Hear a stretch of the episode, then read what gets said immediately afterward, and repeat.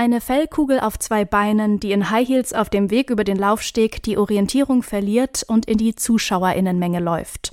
Oder eine Frau, die sich in einer Diskokugel den geladenen VIP-Gästen präsentiert.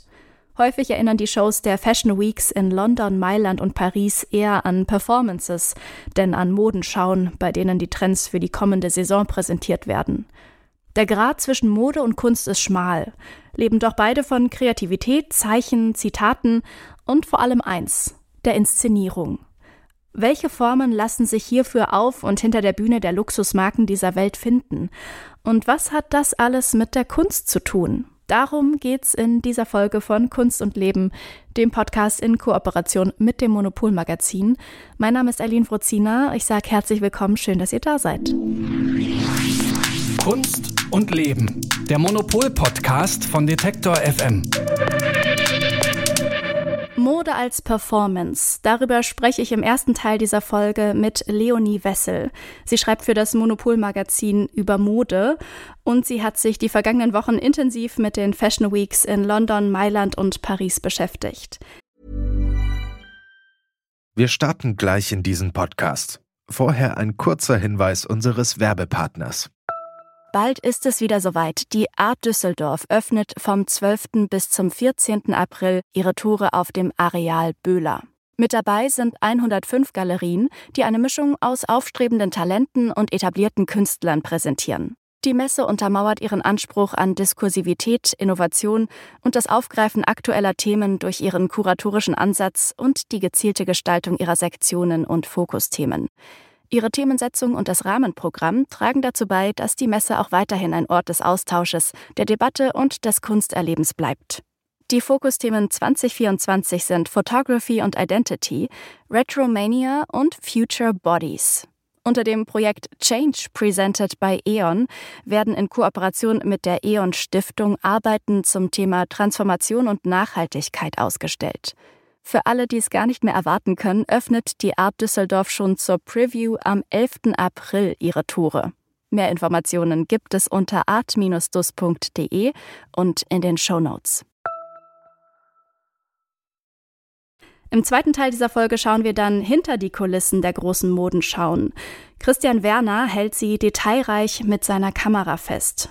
Der stellvertretende Monopol-Chefredakteur Sebastian Frenzel hat mit ihm über diese Arbeit gesprochen und gibt uns dann Einblicke. Aber jetzt an dieser Stelle begrüße ich erstmal ganz herzlich meine erste Gästin, Leonie Wessel. Ich freue mich ganz dolle, Leonie, dass du heute das erste Mal bei uns im Podcast bist. Hi. Hi, vielen Dank für die Einladung. Ich freue mich auch. Leonie, ich erwische dich jetzt gerade, soweit ich weiß, in Florenz. Da wohnst du nämlich. Mailand ist da nur zwei Stunden entfernt. Italien wunderschön. Ich denke an das Wetter, an die Architektur und natürlich an die Mode und das Essen. Italien ist bekannt für seine Eleganz. Von hier kommen die großen Luxusmarken wie Armani, Gucci und auch Prada. Wie begegnet dir denn die Mode jetzt mal ganz unabhängig von deiner Arbeit natürlich als Modejournalistin einfach so im Alltag? Äh, Mode hat in Italien einen ganz anderen Stellenwert als zum Beispiel in Deutschland. Es gehört zum, sie gehört zum Kulturgut, wie eben zum Beispiel das Essen oder die Kunst mhm. und ist dadurch auch ein viel gesellschaftsfähigeres Thema. Und ähm, das gefällt mir natürlich sehr gut, weil es nicht, wie ich das manchmal in Deutschland erlebt habe, als oberflächlich oder als eitel gilt, sich damit zu beschäftigen, sondern einfach ein, ein Alltagsthema sein kann. Also ich habe mich neulich eine Stunde lang mit einem Museumsdirektor über Mode unterhalten und warum er Jill Sander mag, Schön. aber Prada nicht. Und und ähm, das ist einfach, das, da ist man viel, viel offener für in Italien. Und ähm, im Vergleich ja. mit Deutschland äh, habe ich immer das Gefühl, dass es kein nicht als intellektuell genug angesehen wird, sich damit zu beschäftigen oder Mode gleich Oberflächlichkeit bedeutet. Und hier ist es aber eher, dass es so ernst genommen wird in dem Sinne von, dass man sich daran erfreut, dass man, dass man es zelebriert, dass man sich gerne damit beschäftigt und auch gerne schön anzieht und das sozusagen zum guten Ton dazugehört, dass man sich auch für die anderen bestimmt zurecht macht, sozusagen. Mhm, haben bestimmt auch jetzt unsere HörerInnen, wenn sie mal in Italien waren. Ich habe das sofort im Kopf, wenn ich daran denke, wie Menschen abends vielleicht mal essen gehen oder so und wie schick alle aussehen. Auf die Frage hin, ob jetzt Mode Kunst ist oder nicht, gibt es ganz verschiedene Antworten. Eine Gemeinsamkeit ist auf jeden Fall, das sagst du, liegt da in den Botschaften, die Mode aussendet, wenn man den Kontext versteht. Also ähnlich wie bei moderner Kunst wenn man da den Kontext kennt, dann versteht man die Kunst vielleicht mehr oder ja. Kannst du das nochmal an einem Beispiel für die Mode erklären? Ja, gerne. Also wenn man als ungeschultes Auge, mit einem ungeschulten Auge auf moderne Kunst schaut, dann denkt man sich vielleicht, äh, warum steht da diese Säule in dem Raum? Ich kann damit überhaupt nichts anfangen, ich finde es nicht schön, ich, ich weiß nicht, was ich damit soll. Und ähm, es kann einem fast langweilig dann erscheinen, sich ein Museum von moderner, mit moderner Kunst anzuschauen. Und das Gleiche mhm. kann eben bei Modekollektionen passieren. Es gibt bestimmte Kleider, die findet jedes Auge schön, so wie bestimmt auch jeder die Seerosenbilder von Monet schön findet. Da muss man jetzt nicht unbedingt die Hintergrundgeschichte zu wissen. Ähm, ja. Und dann gibt es aber Modekollektionen, äh, die Fragen aufwerfen und wo man ohne Hintergrundwissen überhaupt nicht weiterkommt. Und als Beispiel würde ich jetzt äh, nennen die Herbst-Winter-Kollektion von Balenciaga 2022.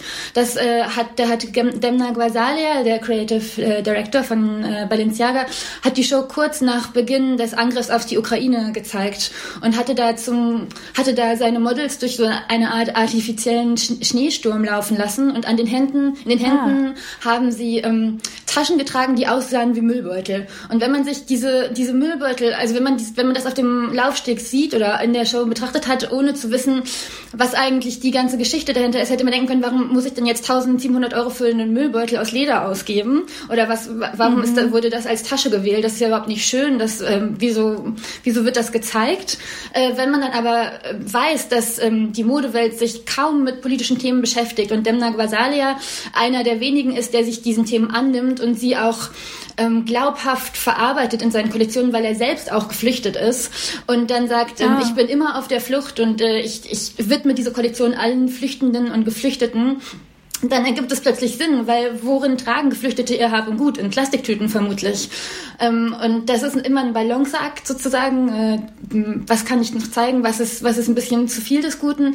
Aber genau, das wäre jetzt ein Beispiel, wo man auf jeden Fall wissen muss, wie, wie sieht der Kontext aus, um zu verstehen, warum er, warum er dieses Accessoire gewählt hat zum Beispiel. Und ich habe das Gefühl, dass in Mode da oft nicht zugeschrieben wird, dass, dass sie diese Tiefe haben kann, einfach weil es eben tragbar ist. Ähm, aber da steckt natürlich auch äh, Ideen dahinter, Konzepte, ganze Geschichten, äh, denen man sich annehmen kann oder annehmen sollte, um auch zu verstehen, was eben gezeigt wird.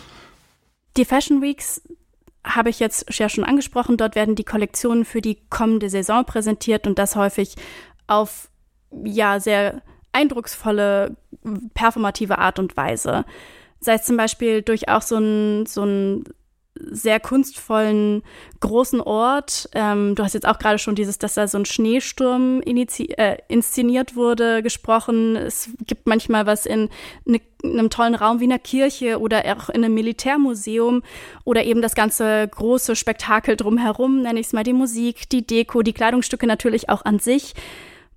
Da ist so ein bisschen die Frage, kommt bei mir auf, die es, glaube ich, auch die letzten Jahre und immer wieder schon gab. Geht es da eigentlich noch um die Mode an sich, um die Kleidungsstücke oder um dieses Gesamterlebnis von Mode und letztlich dann vielleicht auch der Kunst?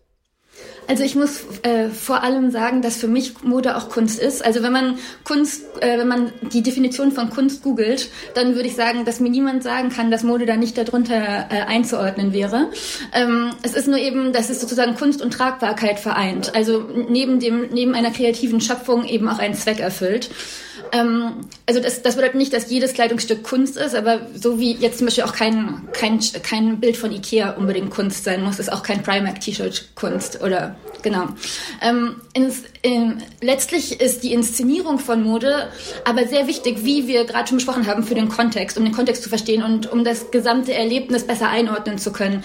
Wenn ich jetzt ähm, Mode immer wie bei einem Lookbook-Shooting vor einer weißen Wand zeige, dann hat man auf keinen Fall die gleichen Emotionen, das gleiche, das gleichen Empfindungen, wie wenn ich sie auf einer, in einer Modenshow zeige und da bestimmte, ein bestimmtes Setdesign, bestimmte Musik, bestimmte Accessoires zu benutze. Für mich ist immer wichtig, dass ähm, dieses Drumherum oder die Show nicht die Mode übertönt, sondern unterstützt. Und so, sobald ich das Gefühl habe, dass das Drumherum größer ist und äh, einen viel zu großen Stellenwert bekommen hat in dem Ganzen, dann äh, frage ich mich, ähm, ist vielleicht die Mode nicht gut genug gewesen oder äh, sehe ich da gerade eine Kollektion, die vielleicht eine keine besonders große Aussagekraft hat. Ähm, solange sich das in der, in der Balance hält, finde ich es ähm, gehört das natürlich mit dazu, weil durch die Inszenierung zeigt der Designer, was er sich gedacht hat, ähm, hat bringt sozusagen sein ganzes Konzept wird dadurch spürbarer für den für den Zuschauenden. Genau. Mm, von daher genau, solange die Balance da stimmt, ähm, muss ich sagen, dass ich, dass ich das schon auf jeden Fall, gehört das auf jeden Fall mit dazu. Ähm, wenn es jetzt sowas ist wie bei der Show von Christian Cohen, wo eben äh, so riesige Fellbälle äh, über den Laufsteg gelaufen sind, die sich dann auch letztlich im Publikum verloren haben, weil sie überhaupt nichts sehen konnten ähm, und gar nichts mehr tragbar ist und alles eigentlich wie so eine riesiger, äh, ja, wie so eine riesige äh, Obstipan-Show aussieht, das ist natürlich, dann hat es, dann hat es den Zenit überschritten. Wenn es aber zum Beispiel ist wie bei Jacques Mu, der äh, immer ganz ausgewählte Locations aussucht, um seine Shows zu zeigen, zum Beispiel ein Kornfeld oder eine Insel, die dann aber auch total mit dem Konzept der Show übereinstimmen, dann passt es einfach sehr gut. Letztlich muss man eben schauen, dass es nicht nur gewählt wird, um einen bestimmten Bass zu kreieren oder auf Social Media groß zu werden für einen Moment, sondern dass es eben die, das Showkonzept verlängert, sagen wir mal. Mhm. Wenn wir so ein bisschen zurückschauen, so in die 90er, 2000er, da gab es so diese großen bekannten Supermodels wie jetzt zum Beispiel Claudia Schiffer, die so zu richtigen Stars geworden sind und ja heute auch irgendwie noch als Stars gehandelt werden. Wie ist das heute? Welche Rolle nehmen die Models heute ein? Sind sie auch diese Supermodels oder sind sie vielleicht PerformerInnen oder nur Kleiderständer, wenn man es jetzt ganz negativ ausdrückt? Also das Casting gehört ganz klar mit zu dieser Inszenierung dazu, mit dem Konzept, was sich ein Designer oder ein, ein kreativer Kopf ausdenkt. Es gibt ja auch Casting Directors, die eben nur dafür angestellt werden, da die richtigen Menschen auszusuchen. Ähm, und das kommt dann, das bestimmt dann auch darüber, wie man die Brand oder die Kollektion wahrnimmt und ähm, aber auch eben, ob eine bestimmte Look eine besondere Aufmerksamkeit bekommt oder eben die Marke besondere Aufmerksamkeit bekommt, je nachdem, wie man castet. Wenn man jetzt, wenn wir uns wieder äh, mal Balenciaga anschauen, da hat ähm, Demna Guasalia allen Gimmicks abgeschworen, hat gesagt, ich möchte nur noch Mode zeigen, ich möchte, dass es um Handwerkskunst geht und um meine Kreativität. Und seine letzte Kollektion jetzt für die für ähm, Sommer, Frühling 2024 sollte eine ganz persönliche sein. Als Casting hat er dann zum Beispiel seine Mutter ausgesucht oder seinen Ehemann oder eine sehr wichtige Modekritikerin. Ähm, also auch wieder Menschen, die eigentlich nicht Models sind im, im herkömmlichen Sinne und dadurch natürlich eine, eine bestimmte Aussagekraft haben, die jetzt ganz durchschnittliche Models, sage ich mal, nicht gehabt hätten in diesem Zusammenhang. Sabato Di Sano wiederum, der neue Creative Director von Gucci, hat sich völlig unbekannte Models ausgesucht. Die sind alle sehr jung, sehr dünn. Die Gesichter kann man noch nicht zuordnen. Und dadurch war der Fokus natürlich sehr auf der Kollektion selber. Also da gab es wenig Ausfluchtsmöglichkeiten, sich auf etwas anderes zu konzentrieren. Und die Supermodels, äh, wie wir sie aus den 90er Jahren und Anfang der 2000er Jahre kennen, die gibt es heute, es wird keine neuen Supermodels geben äh, in, in dieser Dimension. Ähm, deswegen sind sozusagen die Models von damals wurden ikonisiert. Also so, also die, wie gesagt, du hast, hast ja schon erwähnt, man sieht sie immer noch, man sieht sie immer wieder. Jetzt gerade kam eben eine ähm, äh, Dokumentationsserie auch über sie hinaus und äh, deswegen sind sie wieder überall zu sehen, auf der Vogue und auf den Laufstegen. Und ähm, auch weil ähm, die 90er und 2000er Jahre gerade auf den sozialen Medien, gerade durch die Generation Z, ein riesiges Revival feiern. Und da gehören die Gesichter der Supermodels natürlich dazu. Das heißt, um diese jüngeren Zielgruppen zu erreichen, die gerade die 90er Jahre und die 2000er Jahre durchmachen, äh, suchen sich große Brands, sagen Naomi Campbell, kannst du bitte für uns laufen, Claudia Schiffer, kannst du bitte für uns laufen, weil sie wissen, dass sie dann eine bestimmte Aufmerksamkeit bekommen, gerade von dieser Zielgruppe. Und wenn man heute sich anschaut, wer wäre heute ein Supermodel, das sind vor allem diese Nepo-Babys, also Kendall Jenner oder Bella Hadid, die schon berühmte Eltern haben, von Anfang an berühmt waren. Ähm, und auch eine riesige Followerschaft auf den sozialen Medien haben. Und ähm, da wissen die, die großen Marken natürlich auch, wenn wir die buchen, dann sieht das jeder. Oder jeder, der diesen Models folgt, sieht dann auch unsere Kollektion. Also das ist es, so weit geht es heutzutage, würde ich sagen. Aber dieses dieses Ikone werden, ähm, das ist, glaube ich, denen äh, vorbehalten und den Supermodels, die wir heute immer noch kennen. Was jetzt vielleicht heute oder was ich in den letzten Jahren mitbekommen habe, was vielleicht anders ist als in den 90er, 2000er, dass immer mehr so dieses ähm, stereotype, binäre Denken so ein bisschen aufgebrochen wird, dass auch mal weiblich gelesene Personen in so männlichen oder ja, stereotyp männlichen Kollektionen mitlaufen. Wie beobachtest du das? Also welche Rolle spielt Gender jetzt gerade in dem Kontext auch als so performativer Moment vielleicht?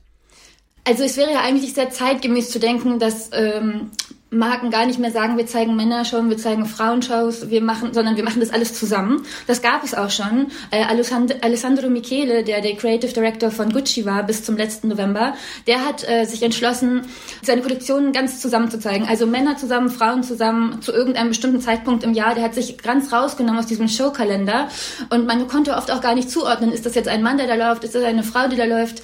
Und es war auch nicht wichtig. Also es war überhaupt nicht wichtig für die Kleidung. Und ähm, da hat er eigentlich eigentlich schon diesen ja, diese Überschneidung geschaffen, die jetzt aber wahrscheinlich wieder rückgängig gemacht wird durch den neuen Creative Director.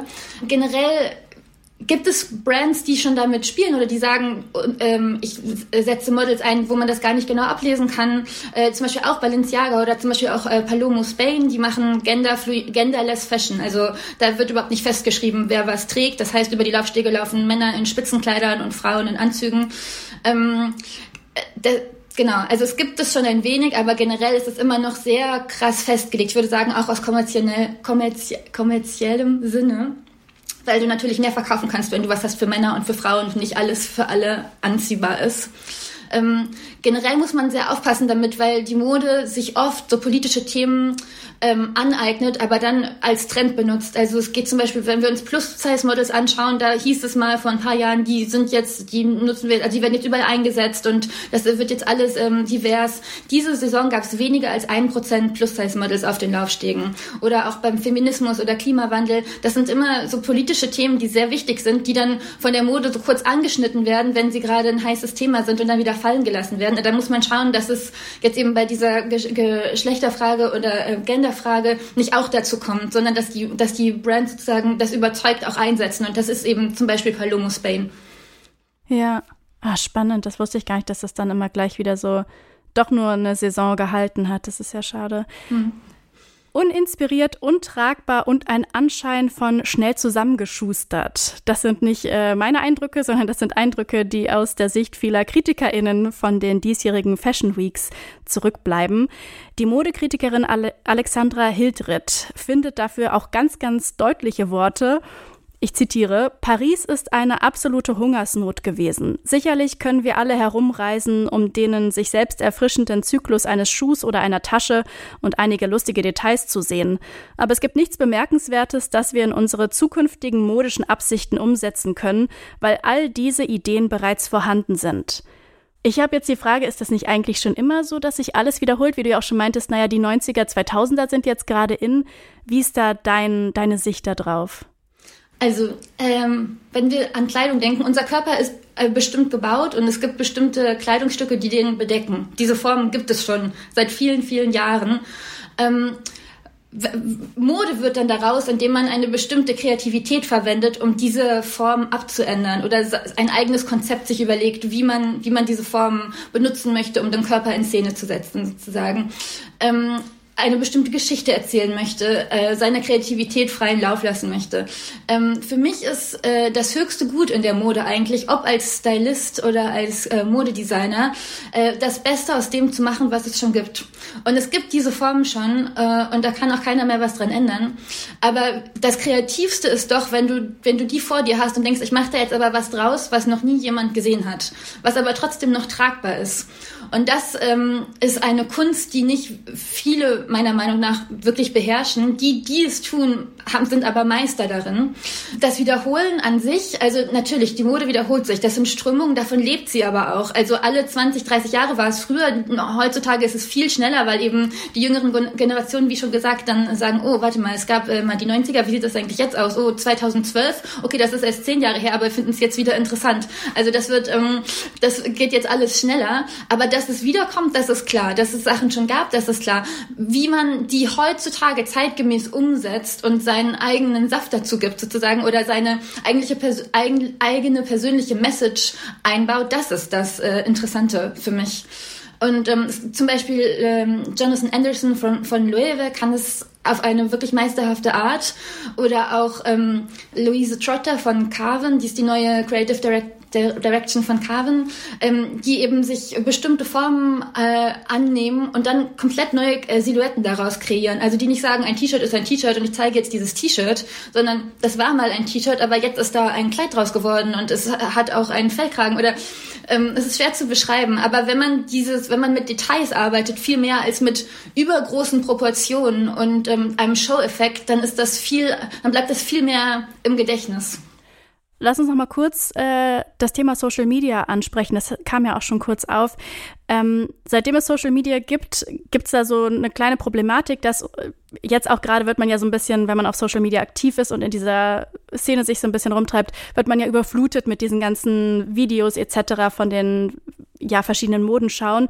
Und quasi jetzt wollen die Leute eigentlich das schon haben, was es eigentlich erst in der nächsten Saison gibt. So verstehe ich das so ein bisschen. Wie siehst du denn da diese, diese Entwicklung? Gibt es Möglichkeiten, dem so ein bisschen entgegenzuwirken, dass Instagram oder die sozialen Medien dem schon so vorgreifen? Das ist schwierig, dem äh, jetzt noch entgegenzuwirken, glaube ich. Also, wenn man sich das früher anschaut, da waren eben die Modenschauen ja für ein bestimmtes Publikum reserviert. Also, Modejournalisten sind hingegangen, haben dann zu dem Zeitpunkt, den sie entschieden haben, darüber geschrieben, was sie entschieden haben und dann wusste man darüber. Heute sehen wir das im Livestream oder sofort auf Instagram, sofort eine Show gelaufen ist, weiß man, was da gelaufen ist. Ähm, und dann ähm, kann es natürlich dazu kommen, dass man sich, dass man eine Sache schon über hat, obwohl sie noch überhaupt nicht in den Schaufenstern hängt. Ähm, als zum Beispiel das neue Gucci-Rot, das habe ich das Gefühl, das kann ich jetzt schon nicht mehr sehen, aber es gibt es noch überhaupt nicht zu kaufen, sondern erst ab April oder so. Und das liegt aber auch natürlich an diesem komplett absurden Kalender. Also der, der Modekalender, ich meine, wir sehen jetzt äh, im Spätsommer sehen wir Sachen, die wir dann im Frühling wieder anziehen sollen. Dazwischen sind dann noch unglaublich Unmengen anderer Shows, Pre-Fall, Pre-Spring, Cruise, Resort, Bridal, Haute Couture, äh, dann auch noch Home, Accessoires, Schuhe. Ähm, es ist eigentlich äh, untragbar. Da fragt man sich natürlich auch, okay, wie viel, wie viel Kreativität kann in einer Person stecken, das alles zu meistern und äh, Menschen zufriedenzustellen. Ja. Ähm, und das Ding ist natürlich auch. Ja, und wo geht das noch hin? Wo, wo, geht es noch hin? Wie schnell soll es werden?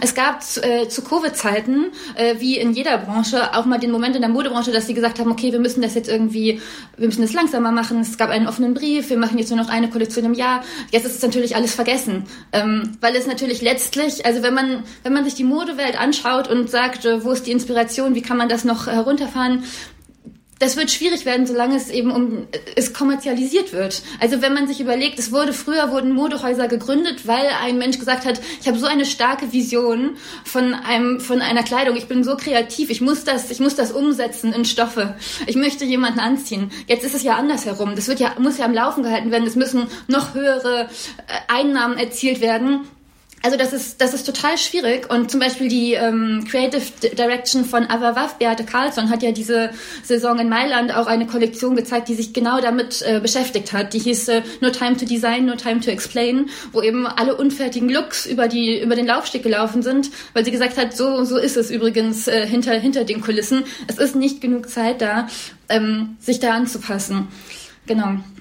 Und wenn man überlegt, wie können wir wieder mehr Inspiration, mehr Kreativität auch äh, ja, fördern in der Modewelt, dann muss man sich auch überlegen, wer wird an die großen, an die wichtigen Positionen gelassen. Also äh, als Pharrell dann als Nachfolger von äh, Virgil Abloh für Louis Vuitton Männerkollektion ausgewählt wurde, ähm, okay, äh, er hat schon alles erreicht, er ist sehr erfolgreich, er ist sehr reich, er arbeitet schon in der Mode muss es wirklich er sein oder kann es vielleicht auch jemand Neues sein, den, den man noch nicht kennt, vielleicht sogar eine Frau, ähm, der dann sein, der auch mal, der auch was erschaffen kann, wo dann auch neue Stimulation in dieser ganzen Modewelt äh, zusammenkommt. Also es gibt so mehrere, mehrere Faktoren, die letztlich alle darauf abgezielt sind, Geld zu verdienen, ähm, die sozusagen die Mode davon abhalten, zur Ruhe zu kommen, neue Kreativität zu schöpfen und tatsächlich auch was zu designen, was interessant ist. Bin auf jeden Fall gespannt, in welche Richtung sich das alles noch entwickelt. Magst du uns zum Ende trotzdem noch mal so einen kleinen Ausblick geben auf die Trends der kommenden Saison? Ja, gerne. Ähm, also in der kommenden Saison für Frühling und Sommer 2024 äh, sieht man das Verlangen oder die Erinnerungen äh, an die Sommer, wie sie mal waren, aber auch äh, die Hilfe darin, wie man mit den Sommern umgehen kann, die jetzt auf uns zukommen oder die wir seit einigen Jahren erleben. Ähm, also einmal dieses schöne romantische Gefühl und einmal riesige Rauchwolken am Strand sozusagen, ähm, während die Wälder um einen herum verbrennen. Und zwar gab es sehr viele weiße, sehr leichte Kleider, transparent auch viel, nicht in eine übersexualisierte Richtung, sondern fast poetisch. Und dazu auch viele ähm, Details und Elemente, die an Flügel erinnert haben, weiße Federn, ähm, das gab es hier und ähm, Rosen tatsächlich. Jetzt könnte man Miranda Priestley von Der Teufel trägt Prada zitieren. Florals for Spring, groundbreaking. Aber tatsächlich ist alles voller Rosen im, im kommenden Frühjahr. Es gibt sie als ganze Blume, als Print, als Stickerei, als äh, Rosenkopf. Ähm, also das war wirklich äh, omnipräsent. Dann zu den Materialien. Da geht es dann viel darum, den, so die Luft ranzulassen an den Körper. Also es gab sehr viel ähm, Cutouts und Netz ähm, einfach genau, dass die Luftzirkulation stimmt. Dann hat eine Modesuchmaschine, die heißt TechWalk, hat ge geschaut, was für Farben diese, diese Saison besonders äh, präsent waren. Und das sind Schwarz, Weiß und Beige was natürlich die sichersten Farben sind, die es gibt, weil nicht nur die Modehäuser nach Sicherheit streben und äh, sagen, okay, diese, diese Farben werden sich immer verkaufen, sondern natürlich auch der Konsument. Es gibt einfach diesen, dieses Verlangen nach einem sicheren Gefühl und da sind diese Farben besonders ähm, comforting. Und zu den Silhouetten kann ich sagen, dass äh, die Taille sich verschiebt, entweder unter die Brust oder auf die Hüfte. Also man trägt entweder, es gab zum Beispiel bei Loewe, gab es Korthosen, die wirklich direkt unter der Brust äh, angesetzt haben. Dann gibt es auch viele Silhouetten, die eben, dass es äh, sich ein Oberteil bis über den Po eigentlich schiebt und dann erst der Rock beginnt. Das erinnert so ein bisschen an so lange Tops, die man auch in den 2000ern überall drüber getragen hat. Und äh, man, man glaubt es kaum, aber die Capri-Hose kommt auch wieder. das sind gute Aussichten. Das sagt Leonie Wessel. Sie schreibt für das Monopol-Magazin über die aktuellen Modetrends. Vielen lieben Dank, Leonie, dass du da warst. Vielen Dank für die Einladung. Im zweiten Teil dieser Folge wechseln wir mal die Perspektive und schauen hinter die Kulissen der Laufstege dieser Welt. Der Fotograf Christian Werner hält diese Momente mit seiner Kamera fest und Sebastian Frenzel vom Monopol Magazin hat ihn getroffen.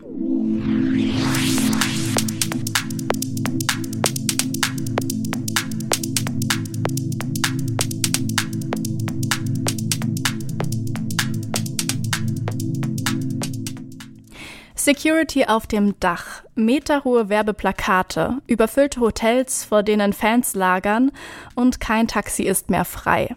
Wenn die Fashion Week in Paris stattfindet, dann befindet sich die ganze Stadt in einem Ausnahmezustand, beschreibt der Fotograf Christian Werner. Er ist dann mittendrin und hält die kleinen und großen Momente fest, die Teil dieser riesigen Maschinerie namens Modeindustrie sind. Hinter den Kulissen herrscht eine ja andere Form der Inszenierung als auf den, auf den Laufstegen. Gelangweilte Models, die in der Pause nur in Unterhose bekleidet und Stiefeln auf ihre Handys starren. Eine Packung Marlboro, die aus der Tasche einer schwarzen Lederhose hervorlugt und Wäscheständer, die vor einer Wand mit historischer Malerei aufgestellt sind. Sebastian Frenzel beschreibt die Fashionindustrie, die Christian Werner in seinen Bildern zeigt, als kulturellen Allesfresser. Und genau darüber wollen wir jetzt natürlich sprechen. Und damit herzlich willkommen. Schön, dass du da bist, Sebastian. Hallo. Sebastian, wenn ich mir jetzt so Laufstege backstage vorstelle, dann stelle ich mir da Hektik vor. Es ist stressig, laut, Kleidungsstücke, die in letzter Minute noch irgendwo angepasst werden. Es gibt prüfende Blicke, dass auch jedes Detail da wirklich stimmt, Anweisungen. Ja, ich stelle mir das kunterbunt und ziemlich chaotisch vor. Christian Werners Bilder zeigen Ausschnitte, einzelne Symbole, Pass pro Toto könnte man jetzt sagen. Was ist das für eine, für eine Welt, die er da abbildet? Ja, man muss vielleicht erstmal sagen, Christian Werner ist ein ganz toller, renommierter Fotograf, der seit vielen Jahren eben auf die großen Schauen fährt, ähm, in der Regel im Auftrag, also im Auftrag von mhm. Magazinen. Ähm, das heißt, ähm, da ist er dann nicht auf eigene Faust unterwegs. Die, die mhm. Bilder, die wir im Monopolheft jetzt haben, ähm, die sind von einem anderen Hintergrund entstanden. Da war er nämlich ohne Auftrag als freier Fotograf und weil er aber diese guten Kontakte hat, konnte er sich backstage bewegen. Mhm. Und man merkt es den Bildern an, in denen sie spielerischer sind, humorvoller, kritischer auch und indem er eben nicht auf, auf die Mode blickt, ähm, sondern auf den Betrieb dahinter. Mhm. Du hast, ähm, habe ich eben gerade schon gesagt, die Welt als kulturellen Allesfresser bezeichnet. Kannst du das ein bisschen ausführen? Was meinst du damit?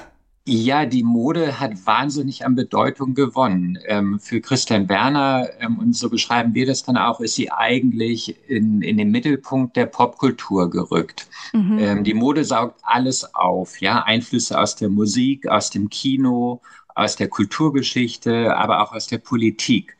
Äh, man will den Zeitgeist einfangen, also Nachhaltigkeit, Klimawandel, das sind ja alles so Themen, Diversität, die dann immer gleich auch von der Mode aufgegriffen werden. Mhm. Und man bedient sich aber auch bei aktuellen oder historischen Ikonen. Also da muss dann Michelle Obama in der Front Row sitzen. Mhm. Ähm, und man bedient sich aber auch bei den historischen Ikonen der Kunst, deren Aura quasi auf die aktuelle Mode abstrahlen soll. Kannst du da noch mal ein paar, paar Beispiele nennen? Ja, also ähm, es gibt ganz tolle Bilder von Christian Werner. Ähm, einmal war er bei einer Modenschau von Walter Beirendonk, einem niederländischen Designer.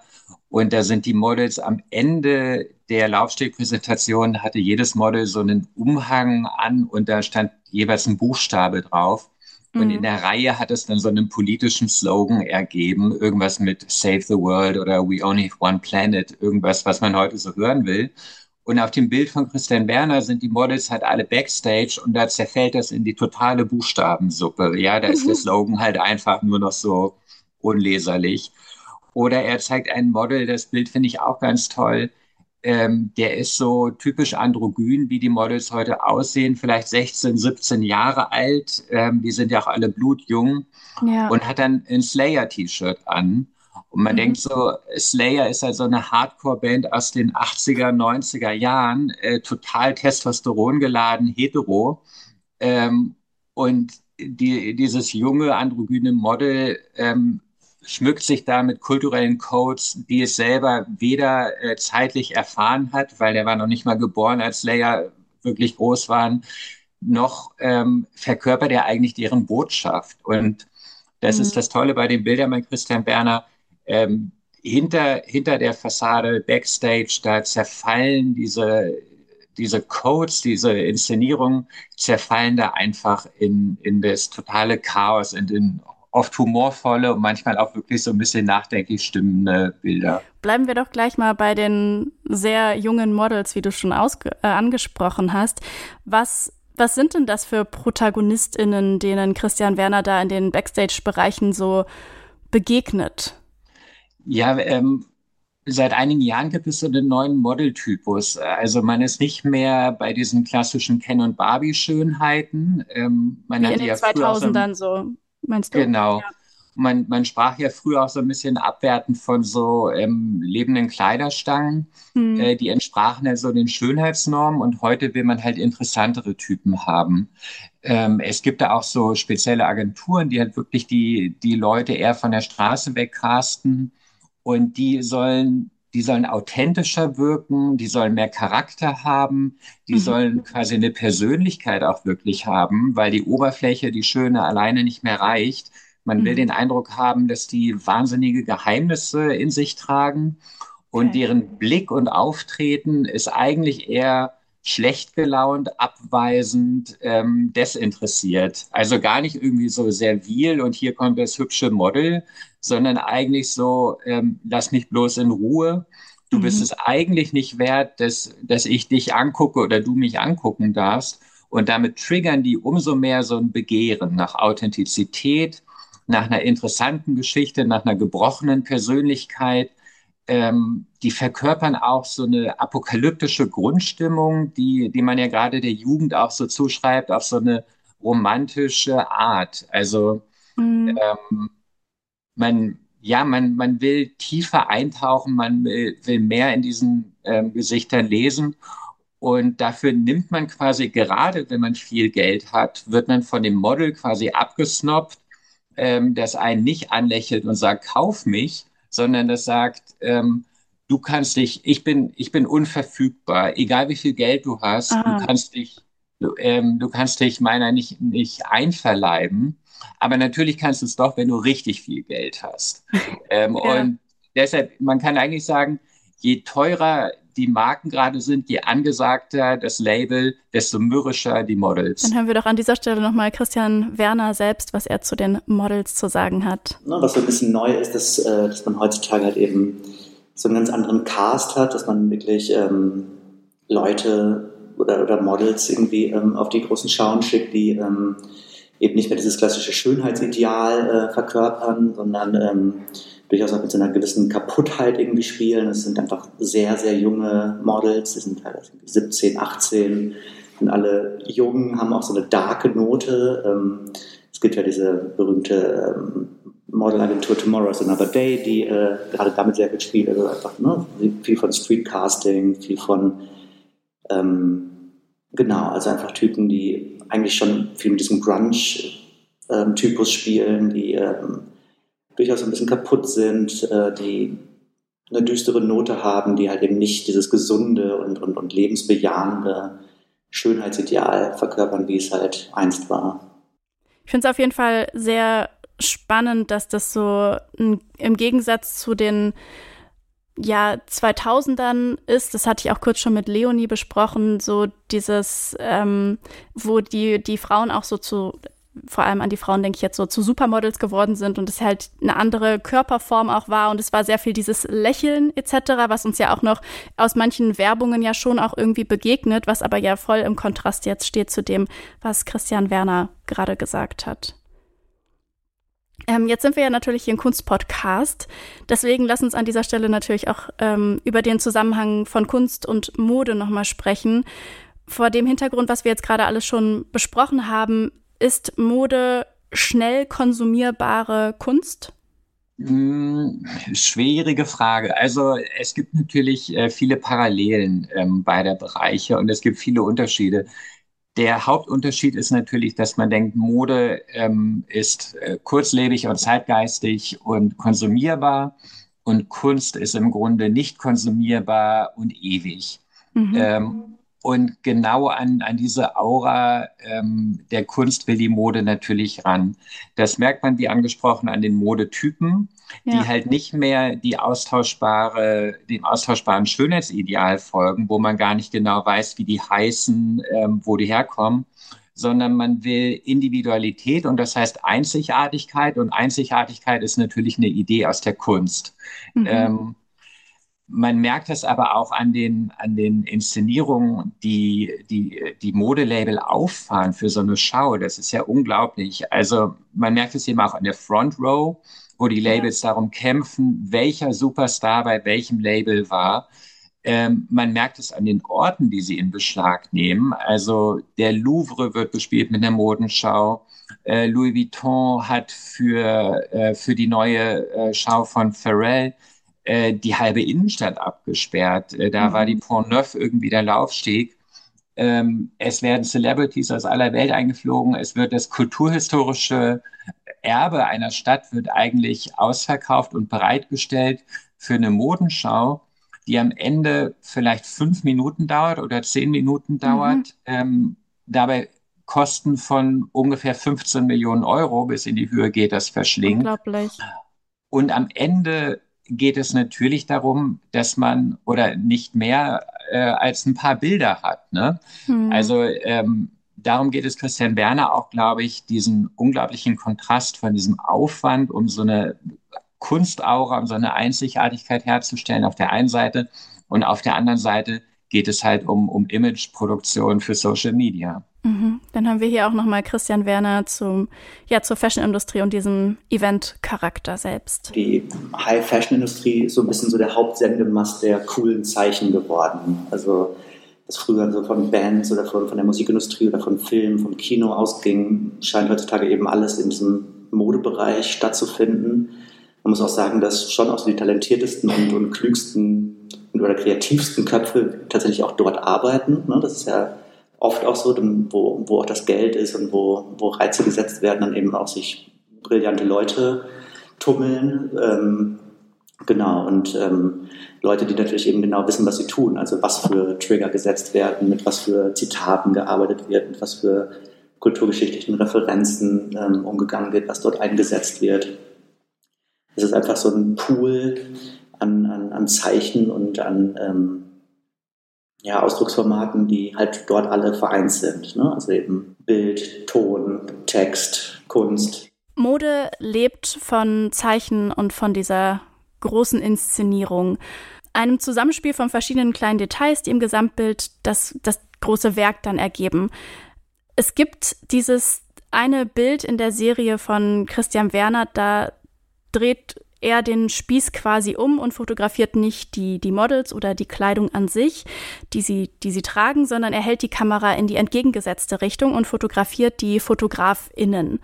Fashion is a picture heißt dieses Bild. Und damit ist ja eigentlich im Grunde schon alles gesagt, oder? Ja, äh, natürlich schon. Also wir haben es ja schon angesprochen, in, in, Zeiten von Social Media müssen natürlich ähm, in erster Linie Bilder produziert werden. Bei den Schauen ja. sind ja auch nur ganz wenige Leute dabei. Ähm, die bleiben auch nur ein paar Minuten da. Und nach drei irren, irren hektischen ähm, Stunden, Tagen der Vorbereitung ist dann alles so weggepustet. Mhm. Und was bleibt, sind, sind eben die Bilder. Ähm, und ja, das ist äh, vermutlich immer schon der Fall gewesen und hat sich heute auf jeden Fall nochmal verschärft. Es geht natürlich vor allem darum, halt eben Bilder zu kreieren, die, äh, die viral gehen, die, äh, ne? also das ist ja auf Inst also Instagram ist dann quasi so der, der Motor, um das Ganze nochmal ein bisschen anzuheizen. Und so gesehen ist es natürlich schon irre, was, was da für Geld in die Hand genommen wird für so eine Show, die letzten Endes ja dann so zehn Minuten dauert, wo dann eine riesen Location angemietet wird, wo ne, hunderte von Leuten von überall rein, eingeflogen werden. Ähm, solche Shows kosten um die 15 Millionen Euro in dem Bereich, denke ich. Und äh, letztlich geht es dann darum, dass alle mit ihren Handys das ganze Zeug halt abfilmen und, und abfotografieren und dass das dann viral geht. Das sagt der Fotograf Christian Werner. Mit ihm hat Sebastian Frenzel vom Monopol Magazin über seine Arbeit hinter den Kulissen der Fashion Weeks gesprochen. Und seine Fotoreihe zum Thema findet ihr natürlich im aktuellen Monopol-Heft. Sebastian, ich bedanke mich ganz herzlich an dieser Stelle. Schön, dass du da warst. Vielen Dank. Kunst und Leben, den Podcast in Kooperation mit dem Monopol-Magazin, gibt es zweimal im Monat bei Detektor FM und natürlich auch überall dort, wo ihr sonst auch eure Podcasts hört. In den kommenden Folgen, da wird es bizarr, heiß und auch ein bisschen grotesk. Mehr möchte ich an dieser Stelle noch nicht verraten, aber es lohnt sich auf jeden Fall, diese Folgen nicht zu verpassen. Bis dahin könnt ihr euch aber noch die Zeit mit unseren vergangenen Folgen ein bisschen verkürzen. Zum Beispiel habe ich mit Silke Hohmann über den neuesten Film von Wim Wenders gesprochen, Anselm, das Rauschen der Zeit, über den Künstler Anselm Kiefer.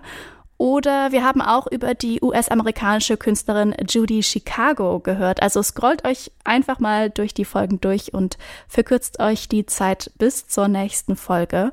An dieser Stelle möchte ich mich natürlich noch ganz herzlich bei meiner Kollegin Sarah Marie Plekat bedanken. Die hatte nämlich die Redaktion für diese Folge. Ich bin Eileen Wrozina. Ich verabschiede mich an dieser Stelle, sag Tschüss und freue mich, wenn wir uns in der nächsten Folge wiederhören. Bis dahin. Ciao. Kunst und Leben. Der Monopol-Podcast von Detektor FM.